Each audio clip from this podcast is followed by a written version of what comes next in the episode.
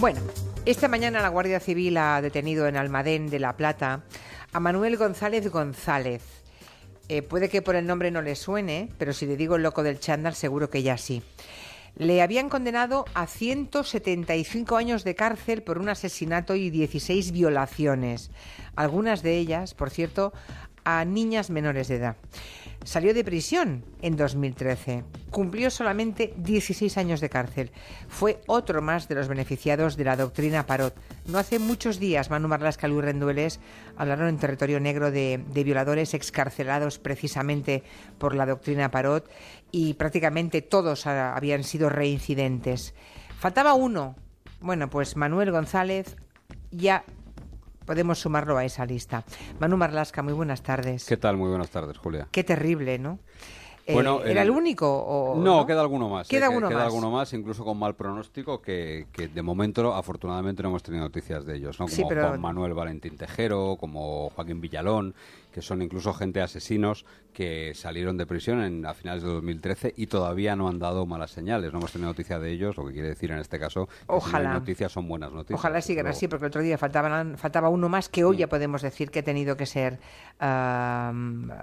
preso por la, por la Guardia Civil. ¿No? Esta misma diagno- mañana, sí. Esta mañana ha sido. Fue diagnosticado de parafilia sádica, o sea, es un hombre que disfrutaba, ¿no? Viendo es, sufrir. eso es. El diagnóstico que hicieron los psiquiatras de él es que eh, lo que le llevaba a cometer esos delitos, esas violaciones, recordemos que una de sus víctimas murió, incluso era el, el placer que le proporcionaba el verla sufrir, ¿no? Hay muchos tipos de delincuentes sexuales, eh, hay los que son dominadores, los que son cazadores, y en este caso era un tipo que simplemente disfrutaba viendo sufrir a, a- a sus víctimas, a las mujeres. Sin em- Terrible. sin Imagino que embargo- los... Sí, sí, no, perdón. no, no, te decía que sin embargo, eh, los delitos por los que se le han detenido ahora tienen más que ver con una venganza personal Ahí que con esa parafilia. Iba a preguntarte que de, de qué se le acusa exactamente esta vez, ¿no? Pues se ¿Qué le ha pasado? Se le acusa de intentar asesinar a dos mujeres de, de más de 60 años, a Lucía y a María Dolores, que las dos comparten, o sea, las dos son hermanas del exalcalde de la localidad. ¿Y qué es lo que hay detrás? Bueno, pues porque el exalcalde de la localidad, que se llama José Luis Vidal,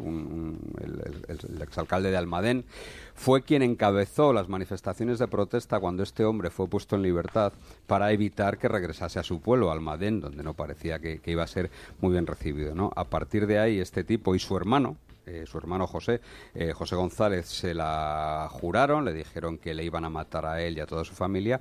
Y lo cierto es que en el, año pasado y en el mes de marzo de este año hubo dos intentos de incendiar las casas de estas dos mujeres, que alguna de ellas tiene además la movilidad reducida. Afortunadamente, las dos salieron indemnes de ese intento.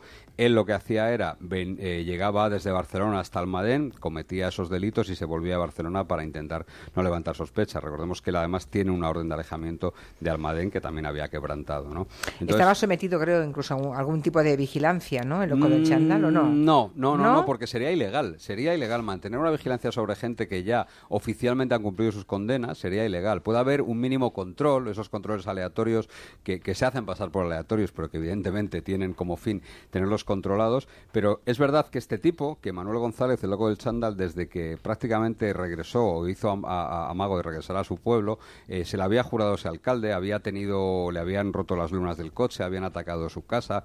Es decir, era una cuestión casi casi personal. No tenemos noticia de que él haya cometido delitos similares a los que por los que cumplió esos años de prisión. ¿Y ahora qué le espera a un delincuente como este, tan peligroso? Bueno, ahora le espera de momento tener que responder por esas. Vamos a ver el juez cómo lo califica, ¿no? Pero la Guardia Civil ya lo ha calificado como tentativas de homicidio. Dos tentativas de homicidio le van a sumar más de 15, 20 años de prisión. ¿Cuántos habían reincidido de los que salieron en 2013? Pues- Con este es el cuarto, ¿no?